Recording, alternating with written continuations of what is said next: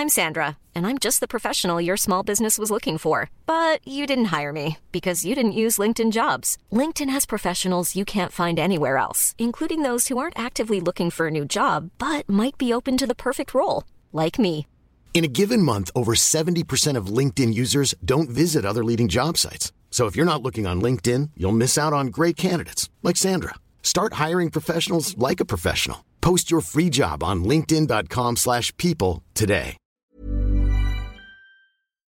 以下节目包含成人内容，请在家长指引下收听。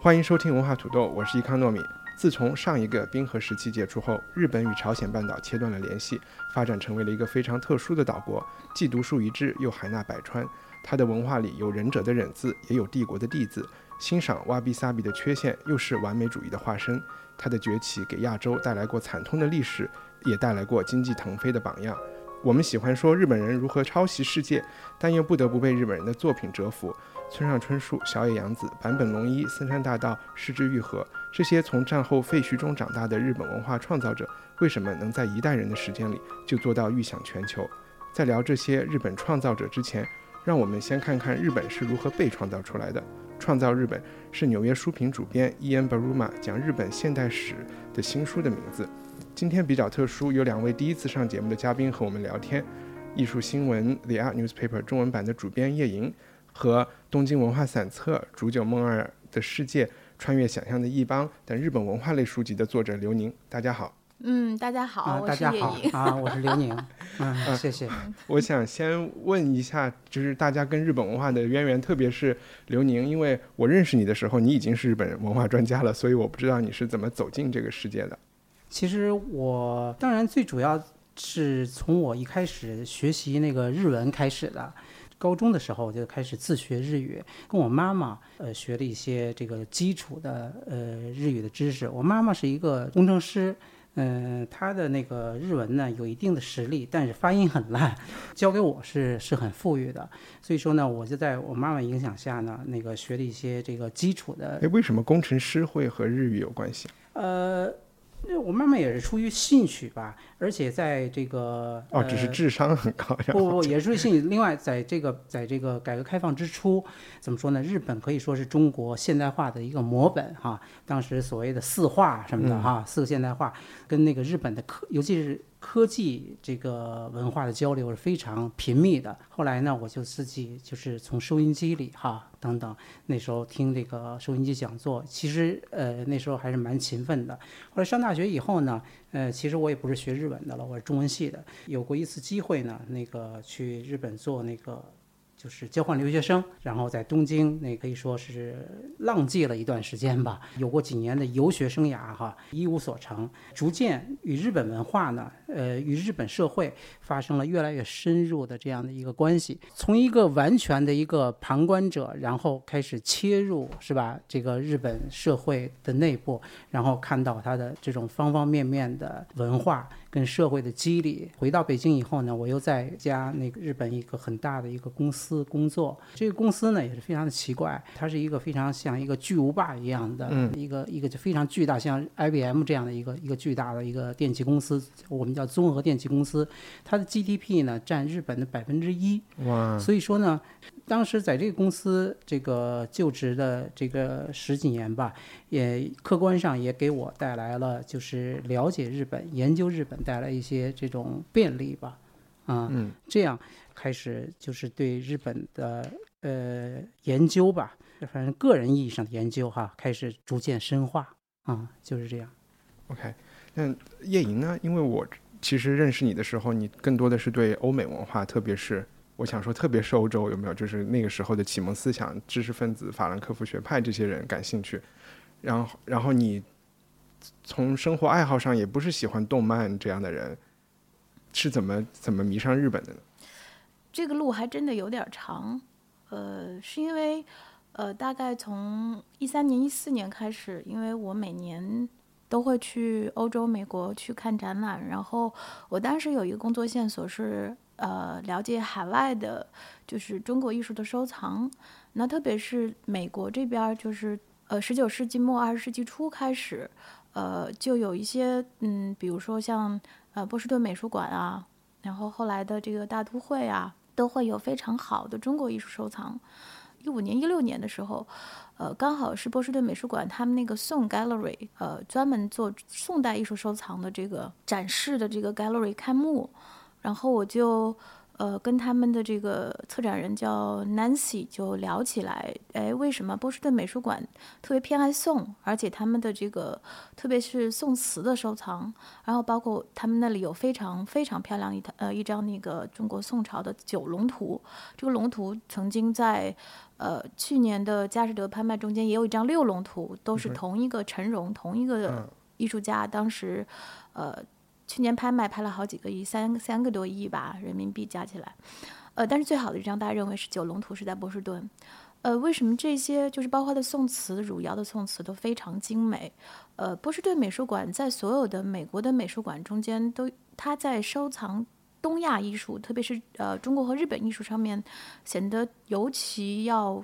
outstanding，就是它的那个品味是大家都特别承认的。后来他们有一句话叫呃，the Chinese collection with Japanese taste，就是这个呃日本品味的中国艺术。由此呢，里头出来了一个人叫冈仓天心，他到现在为止，就是我去到波士顿美术馆的那个办公室内部的办公室的时候，他们的那个呃策展人的这个这个门上面还贴着他的照片儿。哎，这个人让我非常感兴趣，甚至甚至他们有一个庭院叫天心园。当时我去的是在下雪。然后那个园子已经被雪都覆盖了，然后他们就说是按照日本的这个庭院的这个设计在波士顿做的，呃，你想想看，就是大概是一个多世纪前，呃，在这么一个波士顿冬天非常冷哈，然后一个东方人，呃，一百多年前在这里建立了一套这么精美的收藏，然后这个人是个什么样的人呢？就是特别引起我的好奇和共情，因为这个原因，我找了很多跟冈仓天心有关的资料看。然后我知道，哦，原来是他是这个，同时他也是日本的，算是现代艺术之父。呃，东京的这个美术学校是他建立的，嗯，就是东京艺大，现在的商业公园里面东京艺大。对对，然后他在那里最早其实是引进了西洋艺术的，对，因为他当时的教学方式非常的激进，还有他自己个人作风 也非常的。激进，所以其实当时他相当于是在东京已经难以立足了，然后，呃，最后是被他的导师费雷罗萨带到了那个波士顿。那个他的导师呢，也是最早进入到日本的美国人，他跟着他导师学英文。然后还有一个是他导师当时是最早一批就是收藏和接触亚洲艺术的呃美国人。他们其实同时帮助波士顿建立了这一套东亚和中国艺术的收藏。我特别好奇冈仓天心的个人经历，还有包括当时他这一代知识分子在日本的这个，就是这个东西交错的文化中间，特别奇特的他们的个人命运。那这冈仓天心好像就是一个入口。我当时是循着他的轨迹，然后去了东京。呃，然后呢，特别我也去了五浦，从东京到五浦要要坐大概三四个小时的火车，是非常小的地方。然后慈城县，对对，慈城哈。嗯。然后去的时候，那天其实已经下午了，然后就是里头有他所有的个人轨迹，讲到了他的这个当时如何是就是师从费雷诺萨去学习呃英文，然后怎么就是他对中国文化是相当的。有热情，而且还有一个，其实大家都了解，就是有一本书叫这个《茶之书》。茶之书，其实这是美国人的通识读本。茶之书是冈仓天心在波士顿写给他的 patron 的，就了了解东方文化。然后包括他也写过东洋美术，就是东洋美术史，其实讲的更多的是中国。他们眼里的当时的东洋，其实中国。呃，说到这个，他的一个观点就是。唐宋是真正的中国文明的高峰，然后他们一直认为这个思想肯定后来也影响影响他们的侵华的战争。他认为这个满洲这三百年，呃，中国被日本占领之后已经不是中国了。他觉得继承了最好的中国文明的其实是就是整个这个呃宋的文明的是在日本。嗯，所以他们觉得是他们保存了亚洲的文化，还有他认为我们是亚洲的博物馆。我们保存了亚洲的文明。后来他他不承认，就是说满洲就是这个满清占领的三百年是所谓的中国。还有他就是他和他的弟子们当时发起的日本现代艺艺术运动，然后包括也提到就是为什么其实他最后他也死在了那个地方，就是他的这个纪念馆附近有他们建的一个研究所。当时呃他其实，在东京说难听点已经待不下去了，因为。整个东京的整个艺术圈都不欢不太欢迎他。当时因为他在波士顿、在中国和在日本之间来回跑，他在中国其实也会挣一些钱，他做 dealer，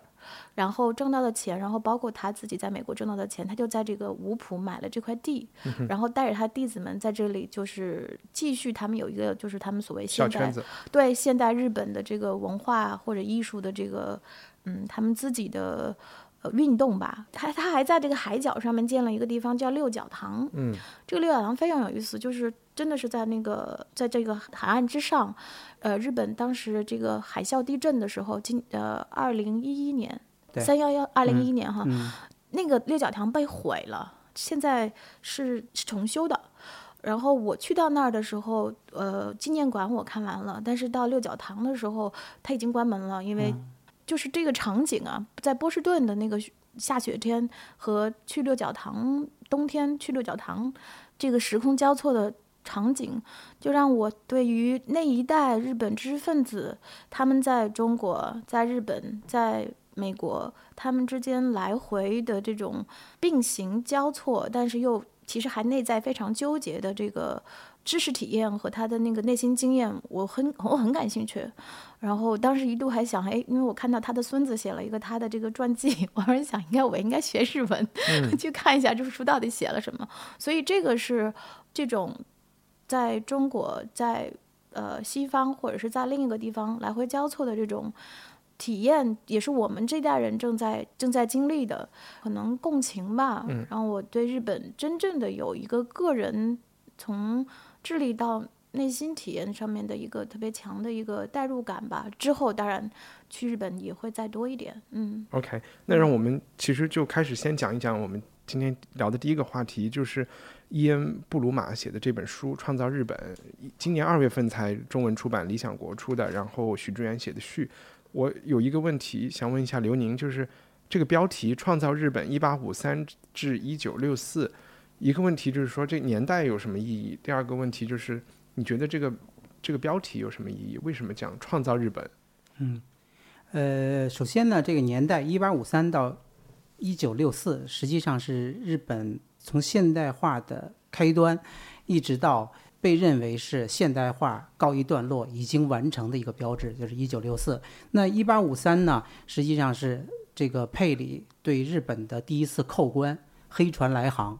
是吧？那个就是在今天的这个静冈县的很小的一个渔港，佩里率领他的这个。我们说的这是美国，美国的，这是美国的政府行为还是呃商船的行为？啊，是美国的政府，当然是美国的政府行为。他带来了美国总统，然后致天皇的一个呃一封信啊，当然以非常外交辞令的。这种口吻哈，那个说到这个，我们实际上是代表文明的世界，要求是吧？贵国来跟我们通商，提供我们一切通航的便利等等等等。实际上，这背后的诉求呢，是美国呃要建立它的太平洋航道。在此之前，大西洋是英国的，所有的殖民地当时呢，实际上也已经被瓜分的差不多了，而美国。要想成为新的这种世界霸主，只有放眼太平洋，在太平洋上开一条新的航道。那么，在这个整个太平洋上呢，实际上也是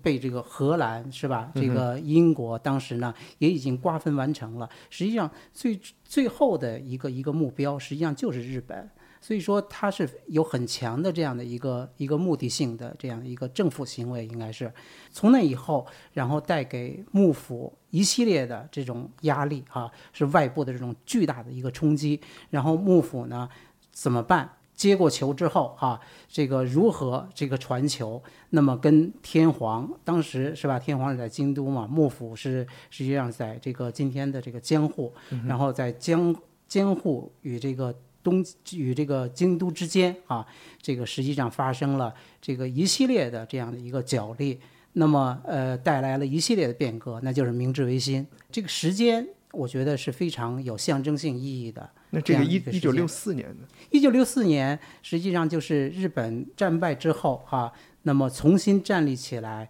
实际上在美国的主导下，又以一个经济巨人的形式，是吧？重新这个站立起来，并且走这个和平主义的道路。到一九六四年，日本呢，呃，当时国民生产总值 GDP 已经超越了德国，成为了事实上成为了这个世界的老二。仅次于美国，当时还有苏联，但因为苏联社会主义国家的它一系列的统计方式有很大的不透明性，呃，事实上有可能苏联事实上可能是更多的，但就统计而言，日本已经超过了当时西德。成为仅次于美国的世界第二大国，作为它的这样一个标志呢，就是一九六四年的东京奥运会。啊，我正想说是不是有个奥运会？对嗯，东京奥运会。那么东京奥运会当时呢，为了这个开这个东京奥运会哈，为了这个他们成立了一个一个政府的一个公关的一个团队哈，叫做这个东京奥运会招致委员会。组委会这个组委会招到这个东京来，那个也是经历了这个后面一系列的这种呃政府的公关，强大的公关成功了，并且呢，在这个呃东京奥运会的前夕，日本开通了东京，今天东京到大阪的这东海道新干线。嗯，当然今天东东海道新干线实际上是更长的了，但是当时呢是这个新干线开通，就是为了奥运会。的这样的一个怎么说呢？呃，而上马匆匆上马的这样一个工程，被日本人引为骄傲的这样的一个呃一个非常巨大的这样一个工程，因为大阪是东京呃最大的一个商府哈，跟首都之间哈，这个它的距离这个大大的缩短，嗯，所以其实和听起来和零八年我们开奥运会以及京沪开什么和谐号是很非常像。非常那其后马上就是那个大阪的世博会嘛，嗯，那个对对对，上海啊对，实际上是一样的，乎这是一套崛起的模式。是是是，对那个现代国家成就是这个对，一个对，所以说是一应该是从现代化的这样的一个一个冲击哈、感受到了这样的一个危机，对这个冲击做出反应，内部做出一系列的调整，引发了一系列的是吧？这个可以说内部的变革，那就是明治维新。那明治维新之后的道路也不一这个大家也都知道哈，呃，也是非常的坎坷，这个日本也遭受了巨大的挫折。但是从形式上来说，战后以后的日本作为一个作为一个现代化的国家，一个经济大国，那个实际上是日本是已经完成了。作为这个现代化的完成的一个标志，就是这个东京奥运会，一九六四年东京奥运会。明白，嗯那就是能再说两句“创造日本”这个标题嘛？就是好像我们不会说去创造一个国家，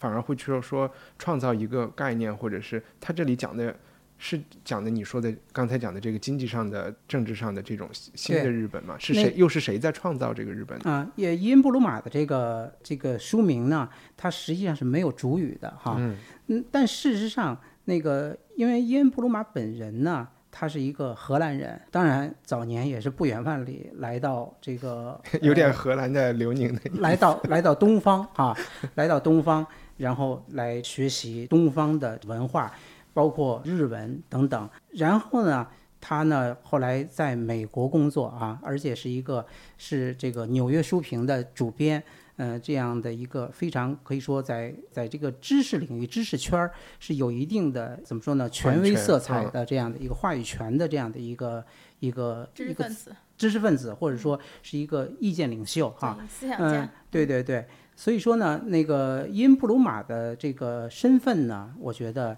呃，实际上是确实是有一定的比较神秘。在日本人来说也是，日本在当初在现代化之初呢，他们呢实际上是有一个主要的这样的一个桥梁，实际上是荷兰。嗯，所以说他们最初接触的西方文明都是叫做兰学，实际上学荷兰的。呃，当时日本的这个九州，呃，有一个岛屿叫初岛哈，那地方呢是面向荷兰通商的这样的一个基地，荷兰人是可以这个进来的。其实就像印度的高瓦一样，就是在对靠西的海对对对。布因布鲁马呢，因为又是荷兰人，他同时这个他又是在美国工作，对日本人来说呢，这有一定的神秘性哈。因布鲁马的这个他的著作在日本一向也是比较受重视，嗯，对，呃，跟这个也有关系。但是就他这个书来说呢，所谓的创造日本，它是一个去主语的这样一个表达。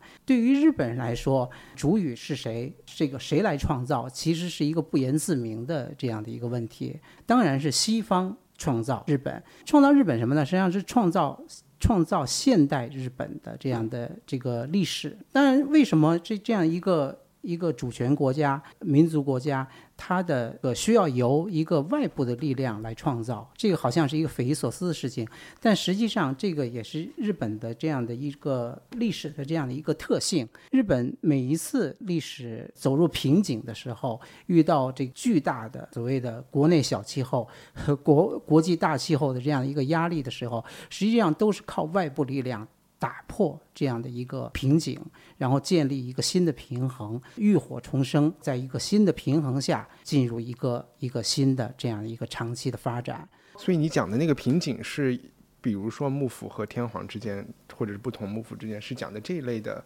对，还是当然，就这个这本书而来说呢，就是日本的所谓的江户时代的末期，就是幕府的末期，幕末到明治维新这个前后这个时期呢，实际上日本就是跟这个中国一样，遭遇了这个首先是外部的这样的一个一个巨大的这样的一个挑战嘛，是吧？嗯。那么日本人看到中国的鸦片战争。实际上产生了一个巨大的这样一个焦虑感。我们如果不能够顺应这种形势的话，呃，未来支那就是今天这样的一个结果。所以说，日本人看在眼里，实际上是非常内心是非常焦虑的。呃，在当时呢，又是幕府时期，整个江户时代差不多两个半世纪以上的时间，日本是处于一个锁国的状态。那个呃，全国只有几个对中国、对朝鲜，包括对荷兰、荷兰的这样一个窗口。那么除此之外，整个国家处于一个非常封闭的状态。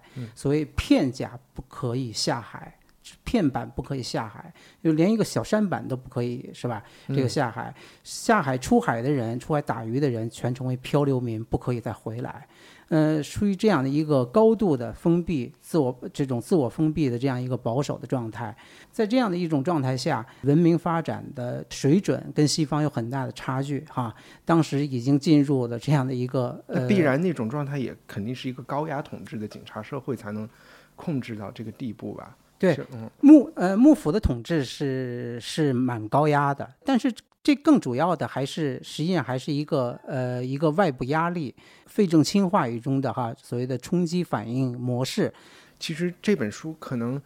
对我和叶莹这样的读者是更有意义的。它不到两百页，把这么一百多年的日本历史，反正读完以后，感觉你好像是掌握了一个比较清晰的时间线，以及好多背后的原因。但这本书又是一个荷兰籍的美国人写的，他应该。主要的目标读者是面对西方市场写的，是这样吗？当当然，它是一个呃，应该是一个面向那个西方读者的。呃，比如说像纽约书评什么的等等的哈，这样的读者的一个一个一个非常去专业化的一个非常一个 popular 的这样的一个历史读本。对。那但是他讲的这个历史，在你看来是靠谱的吗？啊，历史当然是靠谱的。对。呃，布鲁马很会写，他是一种呃很典型的这种去专业化的这样的一种呃历史写作，时间上确立了这种一系列的这样的一个时间线啊。那么，在每一个时间线上，然后他遴选一些这个标志性的人物和事件，以这些人物和事件，然后呃一整一一系列这种故事哈，这种穿插起来。布鲁马的这个书，大多数我我自己也都读过，那个他是非常非常会写的这样的一个历史写手。我其实他的视角，我觉得是为什么我们特别好进入的一个一个很重要的一个原因。嗯，就这个 outsider，嗯，就是他并没有认为自己是一个内行，他也从来没有试图成为一个日本人。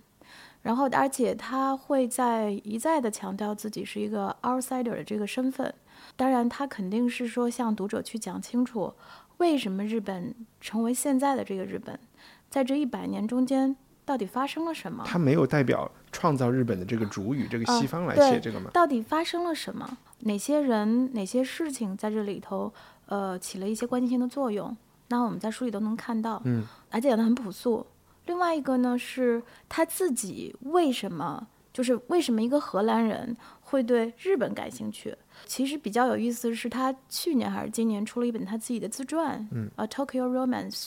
就是一个东京的浪漫回忆，又是比较容易引起我的共鸣。我也很喜欢伊恩伊恩布鲁玛，我觉得是真实的成长经验。他其实早年的时候是个嬉皮士，对，我正想说，我们不要被他的那个他的那个地位和权威吓到了，其实他早。他早就跟我们差不多嘛，嗯就是说哎，我不是呃嬉皮士，是嘛，就是就是他在荷兰的时候，呃，他其实是个双性恋，然后他还好像交过中国男朋友，然后他他对亚洲文化一直很感兴趣，然后当时试试图学习这个中文，发现中国男孩比中文好像让他更感兴趣，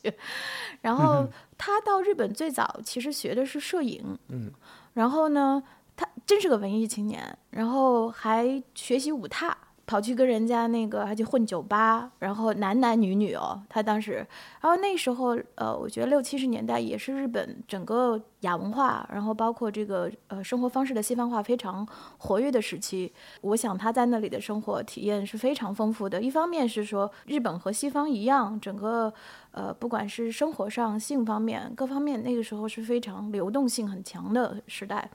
然后他肯定很很交了很多朋友，学习生活、夜生活一样丰富。然后另外一方面呢，就是他在讲起他这本书的写作的，就是就是讲他这个回忆录的时候，提到有个非常有意思的经验，是说他当时有个舞踏的老师，然后他这个他跟这个老师关系很近，他老师有一个太太，然后他们发生了一些家庭矛盾，然后他试图去劝阻他老师，当时说了一句话，他说：“你这个外国人，你以为你了解日本人日本人是什么吗？”这个老师的这个这句话，其实也是也是同时在告诉我们的，告诉他的读者的。呃，你说他当时是猎奇也好，是青春的荷尔蒙也好，包括他当时就是这种那一代六十年代的文艺青年去世界全世界游荡，他满足他的好奇体验。但是他这个时候老师的最后一句话，同时也是他自己在写作中间，好包括跟日本的关系中间，他自己给自己的位置就是我是一个外国人。嗯，反而在这个这样的一个视角，让我们在阅读写了一本又一本关于日本和东亚文化的书，比较容易进入的原因是，我们面对的这个作者并没有试图强加给我们什么观念，而且还有一个是没有自认为权威和内行，他特别真实的把自己的呃好奇、困惑，还有包括他所看到的事实告诉我们，而不是说。呃，一定要得出什么一个具体的结论，嗯，同时也反过来呃告诉我们，因为我们这一代人，刘宁比我大一点，那中国的六七十年代人可能是比较幸运的，是中国一百多年以来能够。相对来说，在一个和平的时间长大，经历了一个国家政治开放和这个经济不断在发展的一个比较正向发展的这么几十年，所以我们能够在比较年轻的时候可以去世界各地旅行。但是我们也同时意识到，不管西方文化也好，日本文化也好，我们虽然很好奇，但是其实我们是一个 outsider。嗯，这个东西让我们有一个特别强的、不断的去学习或者不断去理解这个世界的一个特别大的一个动力吧。嗯我觉得这个是。如果刚才是提到港仓天心，它是在这个东方文化、西方文化交错之间的这种焦灼也好，然后它的这种穿行也好，跟我有共情的话，那 In Bruma 就是他他所经历的这个也是西方，他们嗯是 Baby Boomer 那一代嘛，他们在一个经济繁荣，然后还有一个思想越来越开放，一个比较特别是青春期的时候，青青年时代，他们所拥抱世界的这种热情，和我们这一代人就是在我们成长经验中间某种相似之处的话，嗯那是我觉得这也是因为我特别喜欢呃看他的书的一个很重要的原因。其实你刚才讲，就是 Ian Bruma 去解决别人家庭矛盾的时候被怼了一下，其实让我想到一个很多人对日本都有的一个观念，就是有一种日本特殊论。日本和日本在就是我在欧洲生活的时候，大家觉得日本是一个奇葩类的存在，它是大家特别喜欢传播跟日本有关的一些呃神话和，比如说啊，你知道日本有什么什么样的酒吧，那里面是一种多么。就是对神奇惊世骇俗的表演啊，或者就就有各种各样的这样的传说。但在看这本书的时候，我看完了以后，我没有觉得日本那么特殊，特别是从中国的体验，或者是所有所谓东方国家的现代化过程中遇到的问题，我没有觉得日本特殊到哪里去了。然后，特别是在这本书后半段讲美国，呃，那个将军叫什么呀？麦麦麦克阿瑟麦克阿瑟将军在在在他那儿当那个最高长官的时候的那种美国人的看法，也没有觉得日本人有那么特殊，他们其实是很有理想主义情怀的，觉得我们可以给他们洗脑，可以重新改造这个但是也很嗯傲慢。呃，对他有一种傲慢，但是他这他觉得这件事情可行，比如说换嗯成法国人，他就不见得会觉得我们能够去改造日本了。就是他的假设还是说，我们人和人之间都没有那么大区别，日本也没有特殊到哪里去。这能把它包装成一个问题问刘宁吗？在你的，你觉得日日本和其他国家有那么大不一样吗？其实这是一个非常复杂的问题，我嗯觉得呃，对于切入日本文化，呃，比较是吧，呃，时间比较长，然后会浸泡的比较深的人来说，哈，实际上这是一个非常纠结的问题。嗯对我而言，我认为日本是特殊的，那个所谓的日本特殊论。我认为这个结论是成立的。很早的时候，我在就是青春期很早的时候，我切入对对日本的这样一个理解的这样一个进程。某一个时点上，我认为我了解了日本。比如说，你当你这个跟一些呃我的上班族的同事一起在银座喝酒的时候，你比如说和日本的女友哈泡在一起的时候，等等，你你认为那个呃你了解了日本，甚至从语言上完全没有障碍的，可以非常深入的交流。在这个时候，你认为你了解了日本，但但突然在某一个时点上，换一个场合，在某一个时点上，你就会觉得日本对对对你来说完全是一个陌生的国家。他们还是能惊到你。对，还是能惊到你，你依然是一个 outsider。说这个，我想到了那个呃，最近也在看那个坂本龙一的那个自自传传哈，嗯那个音乐自自由，对不对？自由，呃，坂本龙一当时这个已经是成功人士了，包括这个末代皇帝什么的等等这些哈，对他来说这个比较大的这些作品已经都出来了。后来他移居那个纽约嘛。到了纽约之后呢，他也没有海其他的这种很长的这种海外的经历。那么定居纽约之后，呃，找了一个 house，然后呢，那个需要去买家具，他就采购了一批家具哈。回来以后呢，这个呃签合同，问什么时候送货，呃，人家跟他说需要三个月的时间他了，他他就疯，他他以为他以为听错了，反复的确认，确实确实三个月，三那三个月三个月吧。结果来了以后，来了以后呢，这个送来以后呢，这个家具呢还得自己组装，这这对一个音乐家来说又崩溃了。不，那最后呢没有办法，那我只好组装。组装完了以后，组装的过程中呢，发现这个少了几个部件，可能丢了几个螺丝啊或什么的等等，实际上是不全的。不全之后呢，然后又给这个厂商打电话哈，最后把这个缺的部件呢又送来，但送来依然花了两个月的时间。嗯，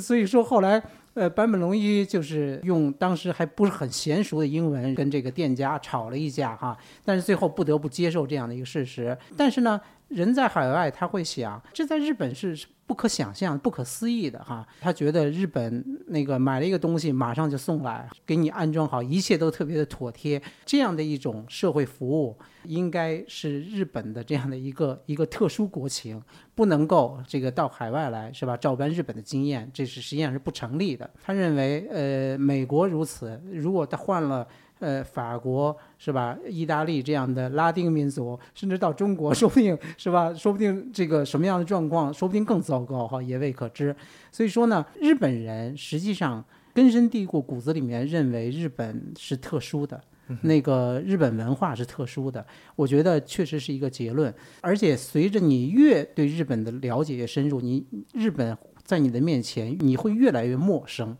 然后某一个时点上，你认为你已经进入它了，然后在下一个时点上，它就会以一种非常奇妙的力量把你推开去，你觉得你完全没有进去。我觉得，比如说我这样的人哈，与日作为一个 outsider，然后与日本发生关系，然后他会在这个熟悉与陌生之间，那个不断的转换，不断的转转换。归根结底，我认为日本是特殊的国家，日本文化特殊论，我认为这是成立的。但是，是不是文化特殊的国家就可以不接受这个呃一整套的这种基于？呃，世界普世价值的这样的一整套的文明制度呢，这个是两个问题。所以说，布鲁马的创造日本，从这个一八五三年开始，是吧？西方靠着这种坚船利炮向这个日本扣关，加诸于日本的这样的一个巨大的这样的一个外部压力，实际上是让它成为以西方为主导的近代文明体系的一员。实际上，是是。是对日本的一种规训的压力。那么作为一个结果，日本当时权衡了一下，幕府权衡了一下我们自己的这样的一个一个现现在的一个存量啊，能不能够跟那个黑船哈所代表的这样一个坚船利炮的，已经世界已经进入热兵器了哈那样的一个时代来博弈？那么这样的一个评一个一个评价的一个结果呢，认为我们实际上是不可以的。于是。只有接受对方的这样的一个挑战，然后呢，这个呃，以打不过他就加入他的这样的一种一种怎么说呢，带一点屈辱的这样的一个形式，实际上是接受了西方的游戏规则，然后呢，自己成为他们的一员，这样这个发展起来，接受西方的这种。但是你讲的这个接受，呃。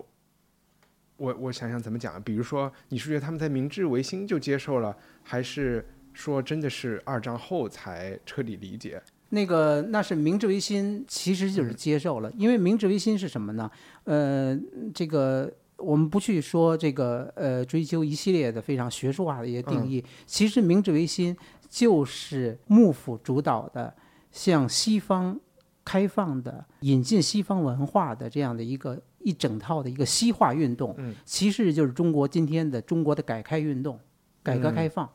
啊，甚至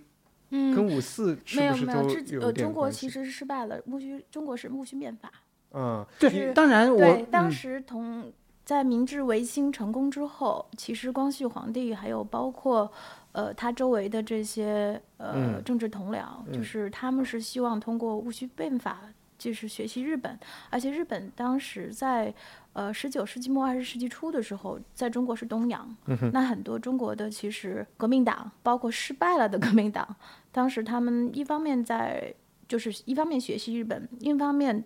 一旦有失败的时候就会躲到日本，嗯，所以这里的故事很多啊，就是可能我们今天不用细讲，实际上是呃日本在一百五十年前通过这个明治维新，基本完成了一个。现代国家的塑形，当然它是君主立宪的。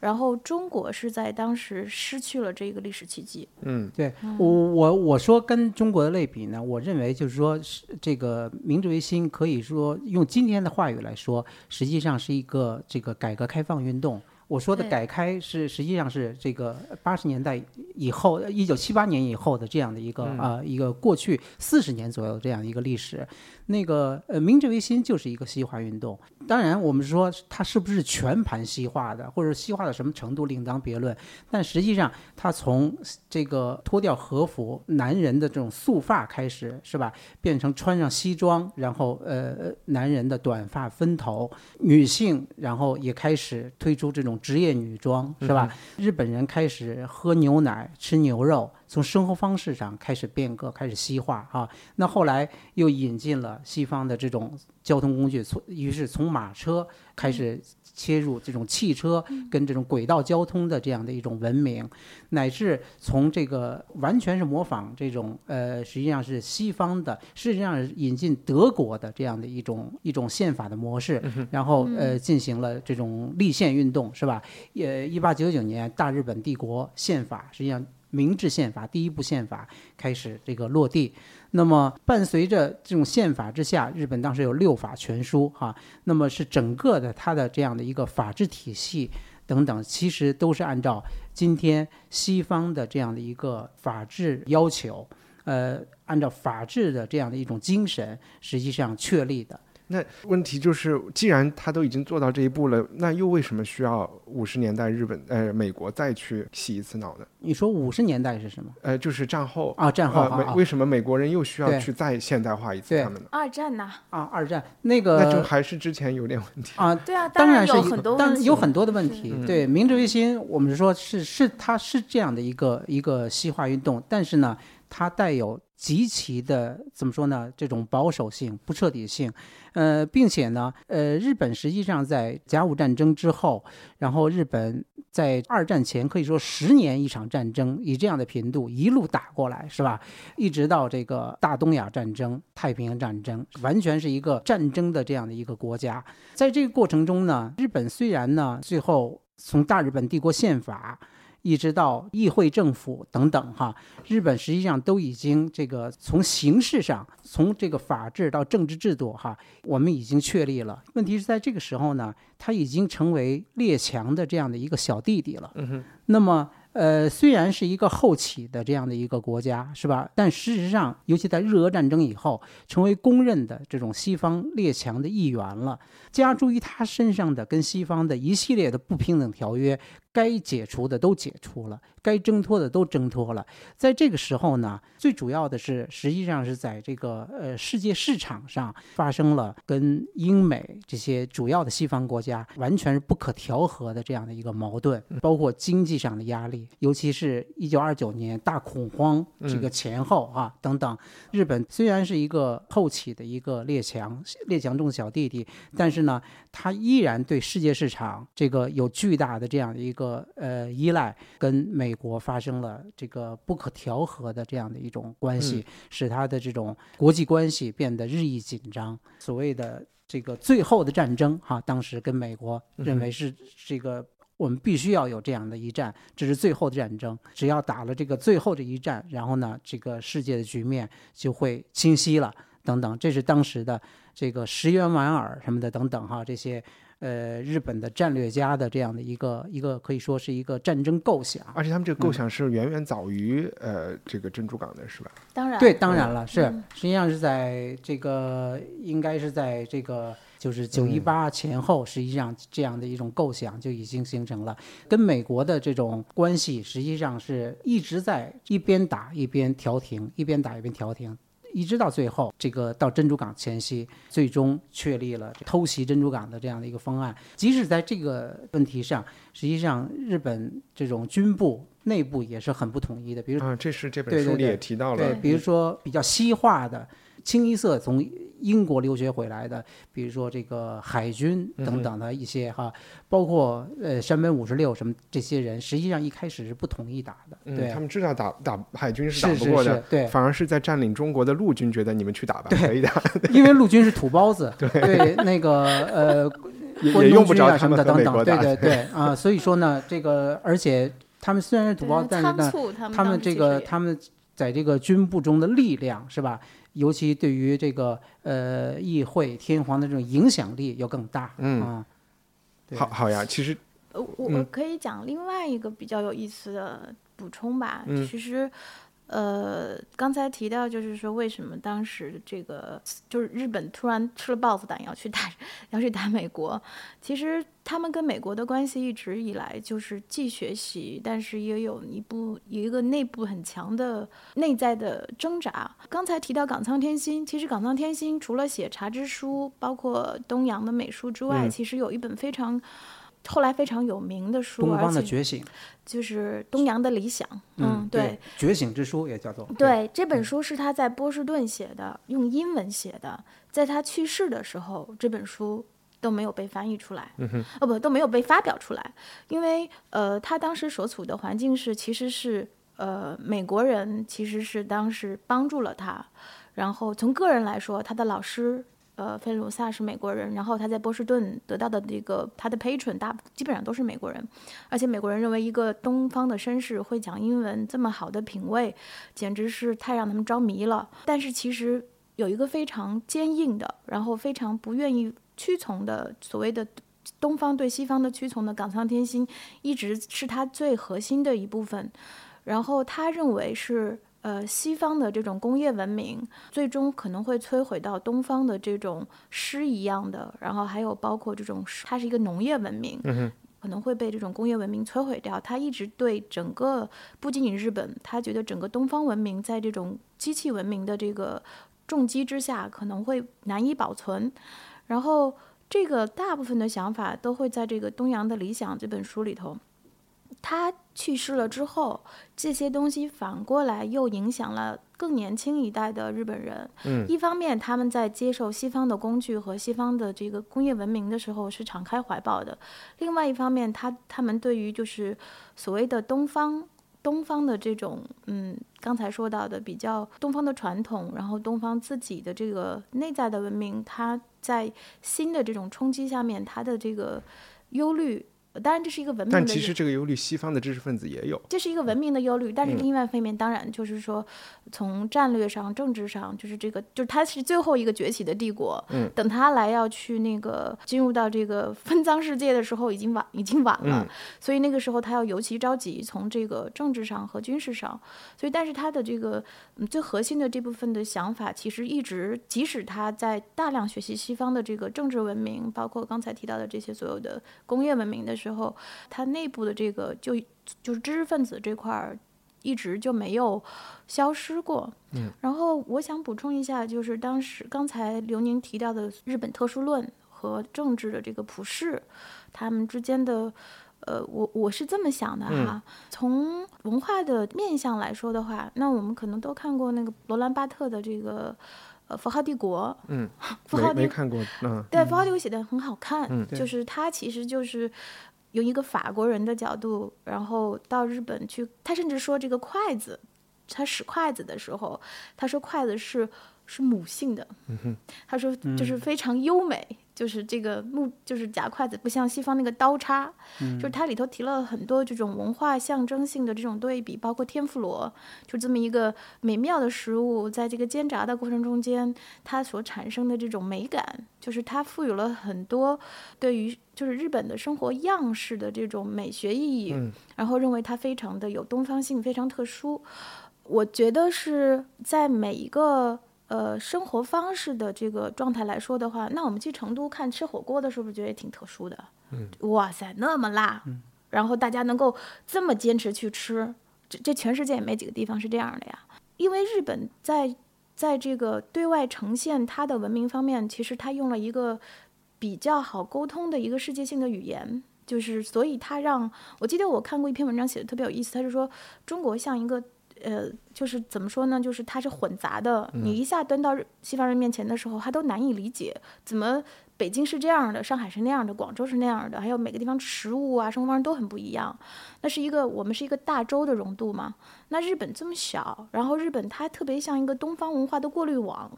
它把那些最。好表达的、最好呈现的、最容易仪式化的部分，让西方最容易理解。是一个友谊商店是吗？是。对，是一个友谊商店。对，很 friendly，是就是它那个 communication friendly，它是这个呃见面友好的沟通方式，所以比较好让西方人更快的捕捉到所谓的东方性。在这方面，可能就是在这个特别是时装，我们待会儿可以时装设计就更明显，因为它是特别很快的把这个东西符号化去呈现出来的。但是，呃，所谓的这个呃文化特殊论，我我觉得在生活方式，还有甚至在一些文化表达上是存在的。那就是包括，那我可能要讲一本书，就是在艺术史上很有名的一本书，叫呃艺术哲学，丹娜写的。他其实也想到，就是从意大利到为什么文艺复兴是这样的，然后讲到这个呃呃那个 Flemish 为什么荷兰的。呃，是那样的。他讲到当地的自然环境啊、地理环境啊、人的生活习惯啊，对于这个最后呈现的艺术表达的这个影响。但是他有一个分析方式，我觉得其实可以运用到很多我们对文化的看法上。嗯，他认为就是说，整个文化的结构特别像一个岩石，最表面的一层东西就可能是 fashion。它像时尚，就是它这个很容易被理解，也很容易被看到。然后这部分东西，但是呢，也很容易被分化，很容易消散。然后你会看到岩石的呃中层和里层，那就是我们看到里层。呃，中层和里层的时候，发现什么东西是决定了那个文化最核心的那个部分？当然，可能我们刚才提到历史啊，还有包括当地的自然和历史条件、自然和地理环境这些东西，其实对这个文化的影响是根深蒂固的。嗯，从这个角度来看的话，其实每个文化都有自己的生活方式，或者是我我是突然想到写那个美国作家不是说吃米的人和吃面的人不一样吗？吃米，因为种米很辛苦啊。但是我们刚才提到了这个特殊论，是不是就决定着这个地方的更深一层，比如说政治结构，更深一层人的需求，是不是说就不一样呢？这就回过来我们看布鲁玛的书的时候，很难很好进入的地方，其实他讲的是没有那么不一样，嗯，就是特别是。政治上，那我肯定是大，就是说不能够让这么多这么少的人来决定这个国家的这个未来。嗯，那比如说天皇一个人，实际上他应该承担责任的，因为他当时没有负到责任，他有那个权利，而且他也使用那个权利，最后他自己其实是缺位了。对，叫他他去做了他无法负责任的决定。对，然后这么小的一群人，表面上看起来是一个非常顽固的集团，但内部其实是非常混乱的。做出决定的时候也非常仓促，然后结果带来这么大的一个历史的 trauma。嗯，然后这个过程他解构给我们看了。那这个过程其实不是只有日本呐，在很多国家的这个。就是历史创伤发生的时候，其实都是一样的。对，为什么要打一战？毫无必要的。对对，为什么一个人可能决定一个国家人的命运？然后还有一个是说，他对此到底负担承担什么责任？还有那一小撮人，他当时做了什么？他们有我们看到的有那么强力吗？有我他们宣传的他们那么明智吗？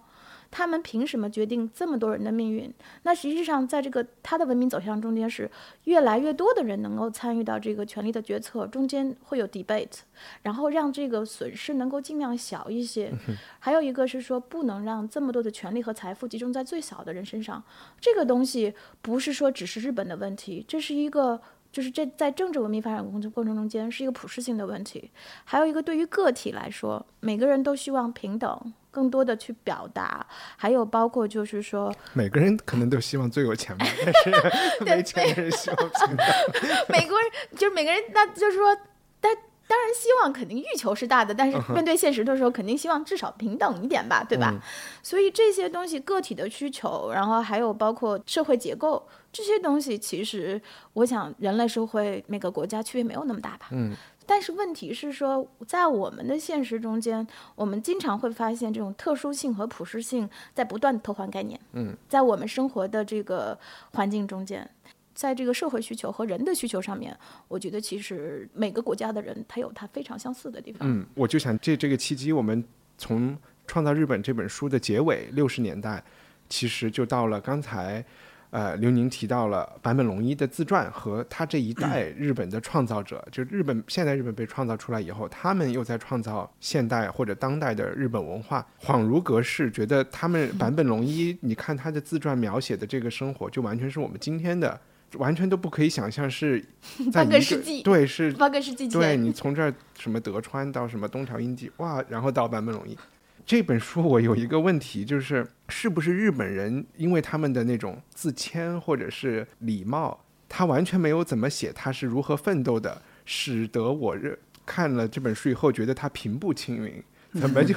好轻松，事儿就从馅儿饼一样的从天上一个一个成功的事儿就掉到他身上来了。我我以前在西方生活的时候，其实如果日本人要知道当代作曲家会知道他，但大家没有会觉得日本的当代作曲像法国或者是德国那么啊，尤其是美国那么强。然后读这本书的时候，我就发现他是不是一个在很大程度上也是唱片公司很成功的包装出来的一个人，就他成功的很早，很他有讲他做他做乐队的时候就去美国巡演啊，或者是这样的事情很顺，特别特别特别顺的。那个坂本龙一这一代的这个艺术家，呃，他们的成功实际上，我觉得是日本战后可以说在美国的这种规训下啊，嗯成为一个遵纪守法的一个西方国家啊。那么呃，开始以一种西非常西西方化的这样一个形式，开始他的自身的这种文化创造。我觉得实际上这个呃坂本龙一，包括呃我们说村上春树啊、村上隆啊什么的等等这一系列艺术家，实际上是这种战后日本文化发展的这样的一个一个归结、一个结果。就坂本龙一来说，这个当然这个自传，你说一帆说没有这个呈现他如何个人奋斗啊什么的等等，这跟他的写法有关。其实日本的很多的这种自传吧，我们中国人觉得就是呃过于就是过于简单了哈、等等，实际上跟他的体力有关，他们都是当时在报纸上连载的。日本的报纸的那那个 space 是非常比较小的啊、嗯。比较小的，所以说呢，它不可能每一部分不可能展开，对，那个所以说就会给中国人一种非常非常怎么说呢？一种 too simple 的感觉哈哈，但实际上这个坂本龙一，当然他有他的个人奋斗，而且我相信应该也是也是蛮艰苦的。但是坂本龙一呢，他是出生在东京的中产阶级家庭的这个孩子。小的时候，他爸爸是一个很有名的一个编辑，那个小的时候就给他家里就买了钢琴什么的等对。有讲到。在在那个时代，其实这都是中产阶级的这样的一个一种生生活权利。实际上，那个我都感觉是不是稍微都比中产阶级高一点？呃他有讲他祖父还认识池田首相，那个日本在战后有一句话，呃，叫做这个叫做“一亿总中流”嘛。日本实际上一亿人、一亿国民都认为自己是中流社会，嗯 那个呃，美国也是对对对。那么实际上中产阶级，你说是比中产阶级呃可能是更上层一些什么的，或者说更低一些，其实这种比较那个也这个也意思不大。基本上它是一个典型的一个纺锤型社会，就是说它的中部它的构成是很庞大的，覆盖了整个社会大多数的上班族啊什么的等等哈。坂本龙一呢，实际上也是这个典型的五六十年代成长起来的这个日本中产阶级的子弟，他的这个住的地方什么世田谷区啊什么的等等，就今天相当于我们朝阳公园、望京什么的等等，就是这一代的那种那种感觉。当时实际上是非常代表那种。就是新的啊、都市文化的那样的一种上升时期，怎么说呢？坂本龙一实际上是深受这样的一种文化的这种这种熏陶感染的。嗯他还里面书，我记得书里面还写了那个他当时在这个就中央线上哈，中央线是从新宿一直往西的，呃，涩谷一直往西的这样的一条线路。这中央线上有大量的可以说非常文艺的那样的一个一咖种啡什么一种各种各样的咖啡，什么整蛊院，什么瑜伽，各种漫画工作室，比如说，呃，现在非常有名的那个宫崎骏的那个、嗯对吉卜力也在这个中央线的三鹰什么的等等。孙尚龙可以说是他对于这个中央线日本西部的哈西郊的中央线为代表的这种次文化。呃，亚文化是非常熟悉的，而且这种东西也为他们提供了这种营养。我自己的在东京的一些小伙伴，当然他们不如坂本龙一有名，但实际上我到他们家里去哈，给我听他的黑胶唱片什么的等等，我，非常的震惊，你知道吗？我们冷不丁，比如说八十年代什么的等等哈，买打口碟啊什么的等等，可能会接触到，比如说呃。猫王的是吧、b e a t l e s 什么等等，冷不丁我们也会听一些，但是呢，我们完全缺乏系统的，对他们来说呢，完全是跟着纽约布鲁克林的这样的一个流行的谱系一路这样过，因为他可能电台、出版、对杂志都很健全啊。都是跟着这个潮流这种一路发展过来的。当时 Beatles 都去东京去演出啊，都很早。战后这些呃日本的这一代艺青文青，他们这种西方化的动作。实际上是跟西方完全是同步的。当时日本也有一些像 Sony 啊什么的这种这种大的唱片公司啊什么的等等，是实际上是西方这种文化次文化生产的这样的一个主要的这样的一个力量，是吧？这些呢也为坂本龙一、村上隆啊，呃，这村上春树等等这些人提供了一种很大的这样的一个养分。包括村上春树也是在这个反安保运动中，那个很早自己就开了酒吧，是吧？一边在酒吧里自己为自己打工，同时开始了这个小说创作。坂本龙一实际上也是，他是东京这个他他就是东京艺大的，嗯，他就是东京艺大的，就是在上野公园那个那个尽头，对，往右边是音乐，左边是这个是美术部，对。但是呢，坂本龙一觉得音乐的这些呢，怎么说呢？大多数都是女孩子嘛，哈，中产阶级家庭的女孩子，那时候能买，比如黑管啊、大提琴啊这种乐器的，也都是中产阶级家庭的孩子。所以说，中上了可能对中上，但是他觉得这个音乐这个校园就是过于整治了，过于文艺了。他更喜欢去美术那边，嗯 跟那个搞运动，对他当时就参与的一些社会运动啊，海上街游行，对穿着脏兮兮的工作服的哈等等，这些人那个呃这个混迹在一起，对他们来说，战后这样的一个一方面接受了 real time 的接受了西方的这样的一个艺术文化的熏陶，同时呢。在国内呢，又面临体制化的啊日本传统的这样的一个束缚与压力，于是呢，在五六十年代、五十年代末到六十年代中后期，一直到七十年代中期之前，实际上都是处于一种一种非常反抗的意识的左右之下，哈，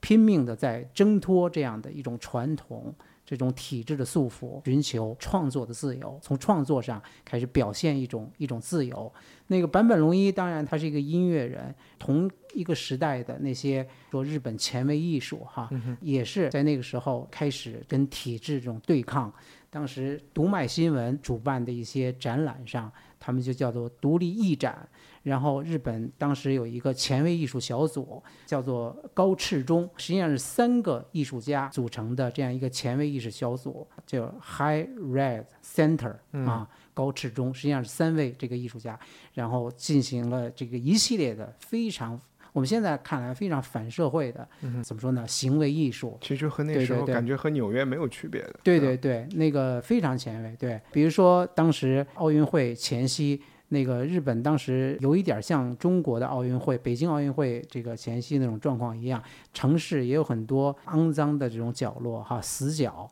然后呢开始这个呃让这个城市焕然一新，大阪、东京的这个市政管理当局哈开始发起这种倡议，让我们的城市变得清洁起来。于是这些人呢。这个穿上白大褂，然后呢，这个拿着扫帚是吧？吸尘器，然后到处去 是吧？在银座新宿的大街上啊，实际上像行为一样，穿着白大褂，突然一些人，然后在那个拿着这个抹布，这个擦这个马路，然后呢，为此引起这种交通阻塞，很多人的围观什么的等等，通过这样的一种方式。来表达对政府主导的啊这样的一种行政命令化的这样的一种一种一种对抗，对，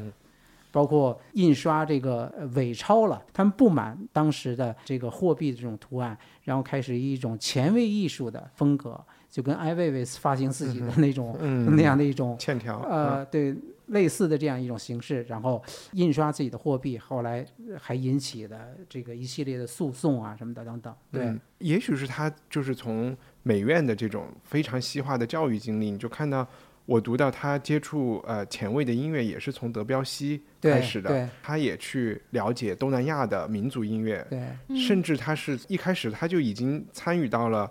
音乐最前沿的对话，对吧？对，然后再反过来反观自己的文化，把它取成素材，你都可以说它其实跟日本没有那么大关系。其实我就想说这一代人是不是这是一个通？这一代人身上，我觉得可能这之后。日本现在也状况也不是这样，就是这一代人，呃，身上就包括，当然就是可能从文学上，我们认为，呃，村上春树可能写的不是最好的小说，但是他们这一代人身上所具有的这种世界主义者的气质，刚才刘妮也说到，就是他们跟就音乐上是跟纽约是同步的。那我今年春节在东京的时候，刚好那个有一个 Twenty One Twenty One Site 这个设计博物馆。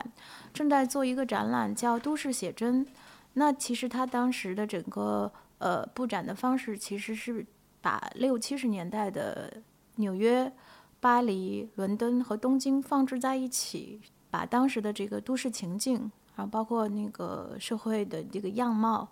当然非常好布展非常好的一个展览，就是不是概念上有多么新，而是说你觉得就是那种同步感吧，就是他没有把自己放置在一个所谓的当代文明之外。这一代人，因为他们的成长环境基本上是在日本一个特别西化的环境下面，那可能从喝 whisky 哈。这个在日本的 whisky 可能现在已经卖的有的比苏格兰还要贵，做的也很好。然后包括呃听爵士乐，然后包括看美国电影，这些其实可能他们就是在这个熏陶下长大的。哎，我的问题就是这是一种，你稍微等一会儿啊，稍微等一会儿，就是呃这里头也有一个过程，就是我们在版本的传里看到，就是当然张芬芳也提到过，他跟德彪西特别有共鸣，他觉得他简直就是德彪西转世投胎的，对对对。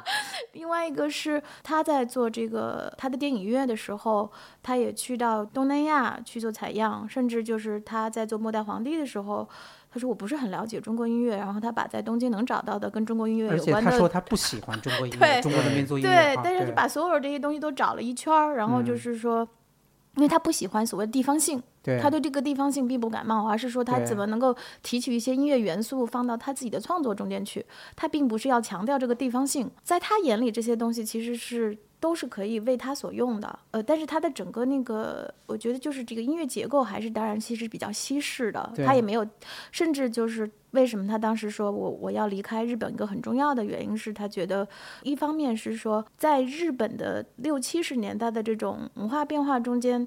他们本来是当时是新，他可以说是新锐吧，就是喜欢什么就做什么，而且也非常直接。但是因为他们的音乐突然一下，他们的乐队在在伦敦演出，在西方爆红，然后又回到日本之后，日本人说哇，原来我们有。这么一个在西方这么受欢迎的一个年轻乐队，然后他们被认为是一个日本现代文化的代表，整个的这个媒体也好，然后包括社会文化也好，希望把他们塑造成为一个日本代表，这个是他特别讨厌的，就是说他不想代表日本文化，他也不觉得自己代表了日本文化。然后另外一个是说日本当时的整个环境的保守，让他觉得特别受。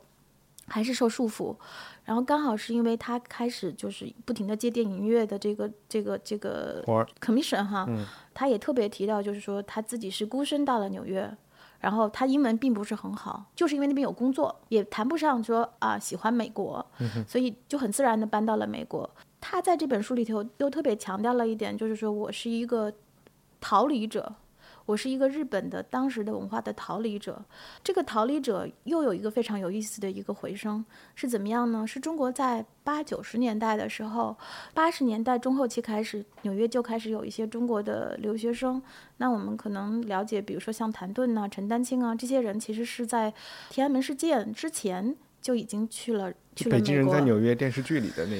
呃，比那个还早，呃，然后在九十年代初期的时候，就是我们所现在认为的这个带有国际的这个知名度的很多艺术家，很多都有在纽约生活的经历。现在很多人他的 basement 还在纽约，蔡国强、徐冰、谭盾、沈伟这些人也算是中国第一批在纽约去发展的，算是得到了一个这个 rewarding 的一个一个一个群落吧。他们互相之间也有来往。他们的经历其实和跟坂本龙一其实是有类似性的。那我们现在看现在，我记得是今年也是，就是我在呃东京去看过他的一个展览，嗯，然后这个展览是在谁的展览？坂本龙一，嗯，他和高谷史郎合作的一个音乐装置展叫 Is Your Time。这个展览非常安静，呃，高谷史郎做了一些那个装置，这个音乐本身是有循环播放的，像什么呢？我觉得特别像一个教堂。没有神哈，但是它里头有一种抽象的那个神性在。你在那里可以非常安静的坐在那儿坐半个小时到一个小时，甚至你也可以说它有某某种 zen 的感觉。但是这些他都没有说，就是一个黑黑盒子里头，然后轻简的抽象就是抽象音乐。我们早期可以看到，就是这个嗯版本它的音乐里头有特别强的，比如说叙事性。特别是做电影音乐的时候，有很强的叙事性，然后还有包括他的音乐里头，比如说他也会用到不同的地方音乐混合在一起的这种杂糅。但是在他现在的音乐中间，我们听到的一种是一种 purity，特别纯粹，特别简单。另外一个就是奥地利的这个呃音乐家曾经说过，从他身上学到最重要的一点就是音乐上的沉默。世上没有人可以在两粒音符之间制造如此无无尽的空间感，就只有坂本龙一。嗯，艺术家就是现在我们当然提到了很多日本日本文化的特征，或者说日本的这个所谓现代性的经历。我是觉得，在经过了一个这么漫长的大半个世纪之后，坂本龙一的这个最后现在此此刻的存在，呃，让我回想到就是中国的很多艺术家，嗯，呃，我觉得他们的很多状态其实还是在世间混杂呀，就是说中国现在还有机会，然后还有呃，你你你还得参与很多这个受刑事务，然后最后那个提纯的过程，让它超越了民族性，嗯，就是超越了所谓的日本性。就是这一个版本龙一这样一个展览或者这种一一种音乐，你你撕开这个标签之后，你分辨不出来这个东西一定是东方的还是西方的。对，我觉得从坂本龙一就完全没有东方，从他的教育背景和他受的影响，这本书有很多角度，其实大家可以跟着这个角度去找很多有意思的乐队来听，他受的影响就全都是可能那个时候西德的或者是啊、对美国的。对，呃，另外一个可能艺术家在这方面稍微困难一点，就是音乐家他有三条线版本，嗯，他有他的那个 Yellow Magic Orchestra，、这个是要对乐迷负责的，要对唱片公司负责的 一条线，然后他自己也提到过，对，在这条线路上，他肯定是会有一些折中啊，嗯然后这条线的宣传，他知道该怎么做。嗯，而且也本来也是他们那个时候的运作方式，也是先在国外红，然后再引进回国内。中国也是这样的呀。对对对对对啊，嗯，然后另外一条线就是他的电影音乐，这条电影音乐那可能就是你是好莱坞的，他也是要对市场负责的。就比如说贝特鲁奇认为中国应该是这样的，那你就得有点这个意思在里面啊它。是一个违约创作嘛。对然后最后你在他的个人专辑里面，就是你说的提纯的东西，他这样的音乐家，他能够有不同的生存方式和在不同的人生阶段，他给自己不同的配置。现在他可能可以更多的去讲，他也讲了很很多，其实这里头也有很多，当然稍微扯开一点，其实也有很多困惑。呃，他你想，他已经是一个有国际声誉的这么一个算是大师级的人物吧，但是他也面临面临着两千年之后这个互联网的横行，让这个他。大部分的收入其实就刚才提到他为什么要跟唱片公司合作，然后包括对他的乐迷负责，因为实际上这是他很重要的收入来源。嗯然后因为这个呃网络下载啊，然后包括这个唱片的这个销量的下滑，这些问题是一个当代的音乐家都会面临的这个市场的问题嘛。他其实也很诚实的提到了，就是说我也面临这样的问题。嗯对，其实我我觉得，呃，包括坂本龙一在内，包括那个作家村上春树、视觉艺术家，比如说村上隆，还有这个那个叫什么来的，那个画那个小 baby 的那个，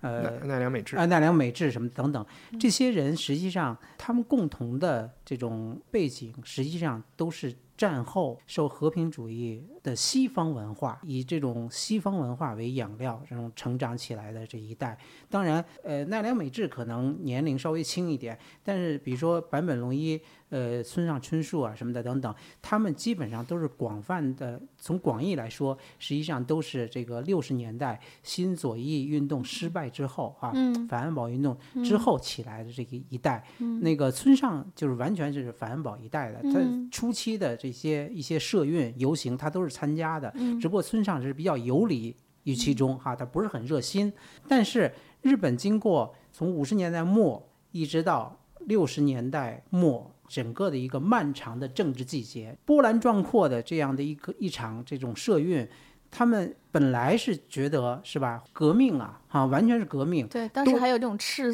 什么，就是这个赤色部队是吧？还有就暴力革命。对的，对 对。然后当时这个那是已经是后来走向另一个阶段，七十年代以后了。那个当时东大在这个呃占领安田讲堂的那个、那场运动中，东大这个赤门前面打出的这个标语就造反有理啊，这是是完全是从中国文革中 毛这个主义。对对对，这个拿来的这样的一个一个标语口号。当时这些人全共斗啊，全国大学共同斗争委员会，简称全共斗。他们认为全共斗主导的这样的一个一个向教育体制全面对抗的这样的一个革命，能够带来一种催生一种新的崭新的这样的一种文明。那么此前这些青年人已经被那种高度体制化的。因为日本那时候战后是吧？一九四五年之后，经过美军初期的占领，五十年代末开始是吧？经济起飞，发展那么多年，已经高度体制化了，跟中国今天面临的状况差不多，你知道吗？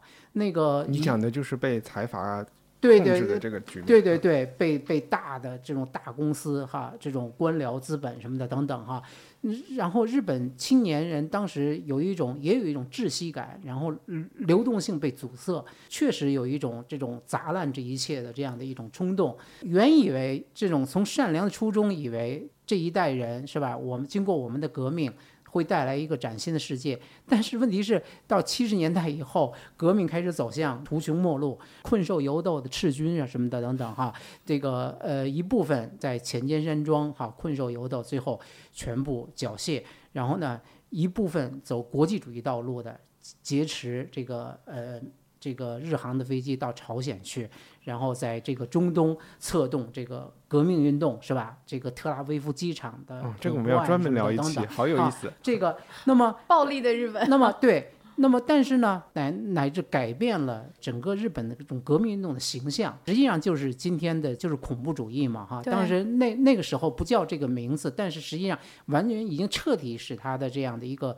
一个初期的这样的一个革命形象，一个非常清新的那种形象已经变质了。而且当时上街游行、设路障是吧？等等，采取各种形式与体制斗争的这些人，最后呢，通通在政治季节结束之后被大公司收编了。嗯，穿上西装之后要去去日立搜，你就要去面试了。于是这些村上啊，像这个坂本龙一什么等等这些人都属于，就是说这种反抗意识实际上是渗透骨髓的。难道是吧？那样的一场波澜壮阔事业，就以这样的形式，以被体制收编的形式就结束了吗？是吧？等等，这些人实际上内心是有这样的一种不甘的。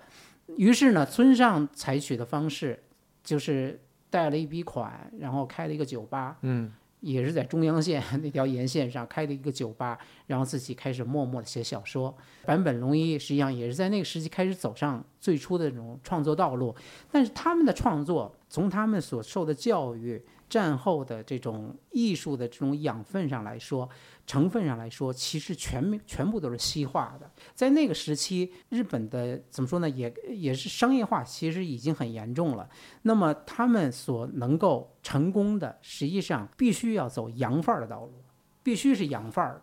那个但是这种是，也就是说，它的西化和我们可能八十年代的一些北京的这种知识分子青年的西化是不一样的，就是他在日本是有养有土壤的，是吧？有有，听众的当然不是我，我是说是什么呢？就是说从形式上来说，哈，这个我觉得主要的它的，比如说它的旋律，包括它的这种这种叙事性的这样的一种哈叙事的一种一种方式啊什么的等等，我觉得其实都是西化的，比较不好典意思，型啊我。稍微打断一下，嗯就刚才接一下张一帆说的，除了这个土壤之外，还有一个重要的就是它是有呃非常强大的现代的出版业和唱片业支持的。对嗯，这个跟八十年代完全不一样。当然这是一回事儿嘛，因为这对，这土壤就是这些消费者，而且是啊自由出版，而且是自由出版的。没有，它有一个商业机制了，很早嗯就有。对嗯，对。但是这里面比较典型的是村上春树。嗯，村上春树实际上在他成名之后，一直到九十年代中后期，实际上村上春树是一个作为一个作家来说，他是一个与日本文学几乎切断联系的这样的一个作家。嗯，他从来不读这个日本作家的东西，他读的都是什么菲茨杰拉德、海明威什么的等等这些，而且他自己还翻译。是吧？翻译这个卡佛啊什么的等等啊，菲茨杰拉德他也翻译，而且他事实上他从这个从物理上，然后在东京跟美国这个东海岸之间啊来来往往，他实际上刻意与有意识的哈，有意识的与日本这种文化，包括这个国家保持一个一个场域上的这样的一个距离。但在那个年代，有多少人是这样的人？那个年代怎么说呢？那个我觉得其实也是蛮多的。那个他们认为日本那个时代，日本是日本文化是保守的、反动的。那个要想成功，必须得突破这样的一种非常怎么说呢，很保守的这样的一种文化传统的束缚。所以说，村上的这种反抗，就是我就是一个完全是一个西方作家。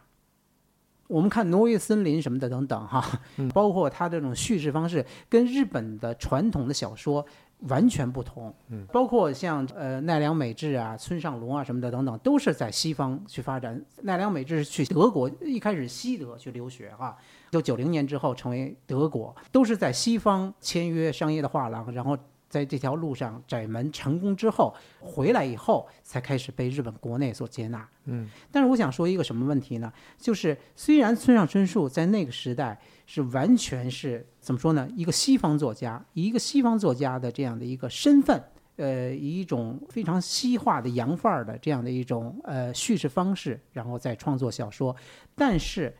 他的小说，我们仔细看，骨子里面人。面对这种大都会的那样的一种寂寥感，非常寂寞的那样一种感觉，这种深层的这样一种情感上，它还是日本的。嗯，我认为还是日本的。我记得我早年我看罗森的时候，直子哈那个后来在精神病院中哈，她的男友完全就是村上春树。这个主人公的一个分身似的哈，然后两个人又不能在一起，就是已经意识到明天这个是我们必须要分开，呃，以一种非常非常寂寥、很无奈的方式，直子以一种非常怎么说呢？这种呃 a normal 的一种方式为他做爱，是吧？等等，那种日本的那种青年知识分子，然后面对这种都会社会的这样的一种压力，哈，文文明的这样的一种压力。那种商业化的压力，对抗体制的那样的一种方式，它是一种非常寂寞的那样的一种一种情感。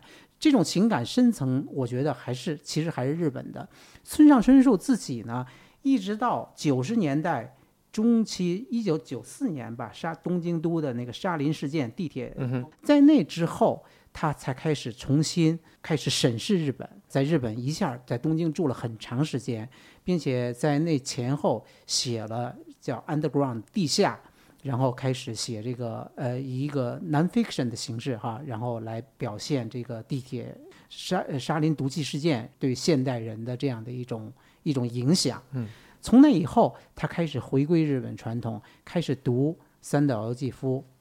读谷崎润一郎等等。他开始意识到，我还是一个日本人。从情感上，呃，无论我早年读了多少西方书，翻译了多少西方书，自己到了回家的时候了。所以从那以后，村上开始重新开始补课，才开始这种重新切入对日本文化的这样一种亲近。坂本龙一他也说了哈，他在纽约定居的时候，他跟那个激浪运动的那个。韩国的那个艺术家白南准，他他们那个呃关系非常的亲密。白南准跟他说，他说我们韩国人和日本人的区别，对，韩国人是一个是狩猎者，